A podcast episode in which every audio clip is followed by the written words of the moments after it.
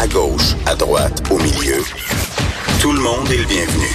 Jusqu'à 13, vous écoutez Trudeau le midi. Cube Radio. J'en reviens un instant là, sur euh, ce que je discutais avec Claude Villeneuve il y a, il y a quelques minutes là, sur euh, Kathleen Veil, bon, euh, SNC-Lavalin. Madame Veil, bon, elle, n'a pas à répondre des, euh, des actes euh, qui ont pu être posés par son conjoint, qui était un des dirigeants de SNC-Lavalin. Son nom a été mentionné à plusieurs reprises. Je présumerai pas de la culpabilité ou non de cette personne-là. Je veux juste dire que son nom a été mentionné à plusieurs reprises et que vous pouvez pas nécessairement être coupable par association lorsqu'il y a des allégations qui sont faites à l'endroit d'une personne, euh, que ce soit votre conjoint, conjointe, votre fils, votre frère, votre sœur. Il faut être très prudent là-dedans. Bon, dans le cas de Mme Veil, c'est que là, ça fait quelques situations comme ça qui se euh, multiplient. Il y a deux semaines, c'était l'histoire de l'enquête de l'autorité des marchés financiers sur SNC-Lavalin qui, semble-t-il, avait avorté et qu'il y a des sources qui ont confié que, et là je vais de mémoire, là, euh, que sans nécessairement avoir de preuves, eux avaient cru euh, percevoir que le fait que la ministre de la Justice était Kathleen Veil pouvait peut-être refroidir les ardeurs de certains sans nécessairement dire directement qu'il y avait eu des, des, des, décisions ou des directives politiques qui avaient été données. Madame Veil s'est défendue, elle était très crédible, je, je vois pas pourquoi on la croirait pas. Et là, il y a ces histoires de contributions illégales faites par SNC-Lavalin, ou en tout cas des, remboursements de contributions ce qui fait en sorte que ça devient illégal, euh, qui l'aurait impliqué, système de prête-nom dans lequel elle, elle aurait été euh, impliquée. Là, c'est particulier, là. C'est particulier. Donc, Mme Veil euh, se défend. J'ai des collègues euh, journalistes qui me disaient que sa défense semblait plutôt solide, crédible. J'ai pas eu l'occasion de l'entendre encore là, ce matin. Mais est-ce que un élément qui ça met en lumière, le Claude l'a mentionné au passage, est-ce qu'on peut se dire à quel point c'est pourri SNC Lavalin? Hein? Et là, même dans le long, long papier de Fifth Estate et de l'émission Enquête à Radio-Canada, euh, j'ai pas vu le reportage, mais j'ai lu dans son entièreté le long papier. C'est à croire qu'il n'y a, a, pas personne qui est responsable de quoi que ce soit là-dedans. Tu sais, les dirigeants disent Oh, oh, oh.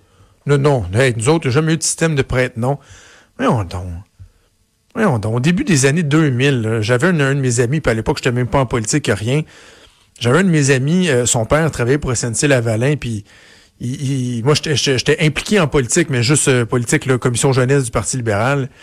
Puis il me racontait que c'était donc bien drôle qu'il recevait des, lettres, des, euh, des cartes de Noël des chefs de partis politiques, entre autres du Parti libéral, euh, parce, pour ses contributions, mais qu'il trouvait ça très drôle parce que lui, il donnait au parti, mais c'est pas parce qu'il y croyait, c'est parce que le deal avec son employeur, c'est que dans son salaire, il y avait une partie du salaire qui servait à donner ça, et ou que sinon il faisait un chèque puis qu'il y avait un remboursement. Puis tu sais, ces systèmes-là ont été prouvés euh, à maintes et maintes reprises.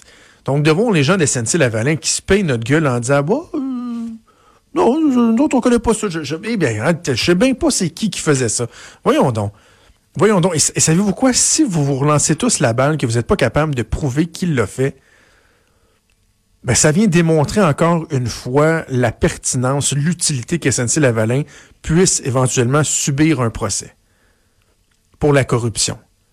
Parce qu'on l'a vu, les procès de chacun euh, semblent avoir mené à rien, là, soit des condamnations bonbons ou euh, des, euh, des délais de traitement qui ont fait en sorte que finalement les accusations sont tombées. Mais encore aujourd'hui, on a l'impression que même ça fait plusieurs années, semaine après semaine, mois après mois, on en apprend toujours davantage encore. Souvenez-vous, il y a quelques semaines, les histoires du fils de Kadhafi qui était euh, euh, hébergé ici au Canada pendant des semaines, je pense que quelques mois même, que ça avait coûté des millions en prostituées, en bars de danseuses, en alcool, en restaurant, à Waydon, en service de sécurité, tout payé par SNC Lavalin, en cachant ça dans les livres comptables. Voyons, voyons. Y a-tu vraiment quelqu'un qui est encore fier de SNC Lavalin en ce moment, là? Sérieux, là? Avant qu'on se je veux qu'on se parle euh, du Parti libéral du Québec. Euh, bon, je parlais de Kathleen Veil, mais là, parlons du, du parti euh, en, en, général. Ça va être une grosse semaine pour le PLQ parce que il y a un conseil général en fin de semaine prochaine, samedi et dimanche, à Drummondville. On attend environ 500 personnes et c'est entre autres à ce moment-là qu'on va connaître le moment où le prochain chef ou la prochaine chef du Parti libéral sera élu. Dimanche matin, 10 heures, le président des élections, euh, Raphaël Ferraro, qui va présenter les règles encadrant, entourant la course à la chefferie. Donc, euh, combien de signatures ça vous prend, les montants, le nombre de débats et surtout, surtout, surtout, le moment où euh, euh, on connaîtra l'identité du chef. On parle de trois scénarios hein, qui étaient soumis là, au président de l'association qui se sont exprimés. Est-ce qu'on veut une élection hâtive, printemps 2020, automne 2020 ou encore printemps 2021?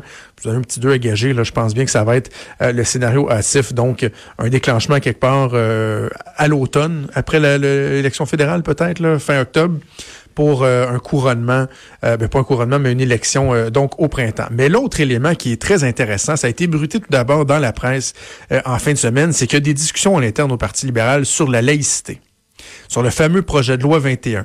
Et là, il y a des députés qui se sont positionnés, sont au nombre de six selon les informations qui ont été rapportées. Et moi, j'ai fait mon euh, ma petite enquête de mon côté. Effectivement, que ça, semble être le cas. En tout cas, on vient pas démentir ces informations-là. Mais avec Dominique Anglade en tête, celle qui est pressentie, là, pas mal seule sur les rangs en ce moment, même si elle-même n'a pas confirmé encore, là, mais on s'entend que dans les faits, ça va arriver, qu'elle elle va se lancer dans la course à la chefferie. Elle a dit, moi, je pense que euh, on devrait appuyer la, la position initiale Bouchard-Taylor et dire par contre qu'on n'est pas d'accord à ce qu'on vienne élargir ça aux enseignants, aux éducatrices, etc. Et de voir s'il n'y a pas moyen d'établir un consensus, entre autres, avec le gouvernement, ou au moins de sauver la face sur la place publique. Parce que ce que ces députés-là ont fait de bien, je pense, en fin de semaine, ils sont minoritaires. C'est à peu près le tiers du caucus, plus ou moins qui sera en accord avec ça contre le, reste, les deux tiers qui s'opposent, qui veulent garder la, position traditionnelle, les libertés là, hein, dans, dans, dans, le plafond, on touche pas à ça. Euh, si le Parti libéral veut reconnecter éventuellement avec les francophones, parce qu'on sait à quel point ils ont perdu les appuis, puis qu'on a l'impression que c'est rendu le parti d'une seule ville ou une seule région, la région montréalaise, et euh, des anglophones, s'ils veulent reconnecter avec les francophones un peu partout au Québec, à un moment donné, il faudra qu'ils soient capables de se faire le reflet un peu de ce que les gens veulent. Et clairement, on le sait, le projet de loi sur la laïcité, il est appuyé par le gouvernement. Donc, j'ai bien hâte de voir ce qui va se passer en fin de semaine, parce qu'en fin de semaine, il y aura des ateliers. Entre autres, un des ateliers va porter sur les questions d'identité, de francophonie. Et euh, dans le, le volet identité, c'est là qu'on va parler de laïcité. Ce qui est essentiel à court terme pour le Parti libéral, c'est de laisser ses militants s'exprimer. Les militants, euh, on, doit éviter d'étouffer ce débat-là, comme des fois ça s'est déjà vu au Parti libéral ou dans d'autres partis politiques. On doit laisser les militants s'exprimer et que le caucus ne soit pas fermé peut-être à, réévaluer sa position. Parce que si vous voulez reconnecter avec les Québécois, je pense que ça va passer par là. Et il y a un élu qui me disait, L'autre aspect, c'est que le Parti libéral doit se refaire, si on veut, euh, une image de parti qui est capable d'être nationaliste, de défendre les Québécois, les valeurs québécoises, pas être uniquement euh, fédéraliste sans jamais faire aucun compromis. Et ce que cet élu-là me disait avec euh, beaucoup de justesse, c'est que s'ils veulent recommencer à parler de nationalisme, se redraper dans le nationalisme, la première étape, c'est assurément celle de la laïcité. C'est le premier dossier identitaire euh, où on peut faire valoir un certain euh, sentiment nationaliste et euh, donc les libéraux qui auront une opportunité de peut-être de modifier leur position, en tout cas d'amorcer une réflexion un peu plus approfondie à ce niveau-là. Reste à voir si tout ça va se faire dans la bonne entente. Et aussi, on verra, là, les candidats de la chefferie, hmm, une couple qui vont essayer de se manifester au cours de la fin de semaine prochaine. on aura l'occasion d'en reparler cette semaine. C'est déjà tout pour nous. Antoine Robitaille qui s'en vient avec là-haut sur la colline. Merci à Joanie Henry, Véronique Racine et Hugo Veilleux. Et moi, je vous dis, on se reparle demain à midi. Bonne journée.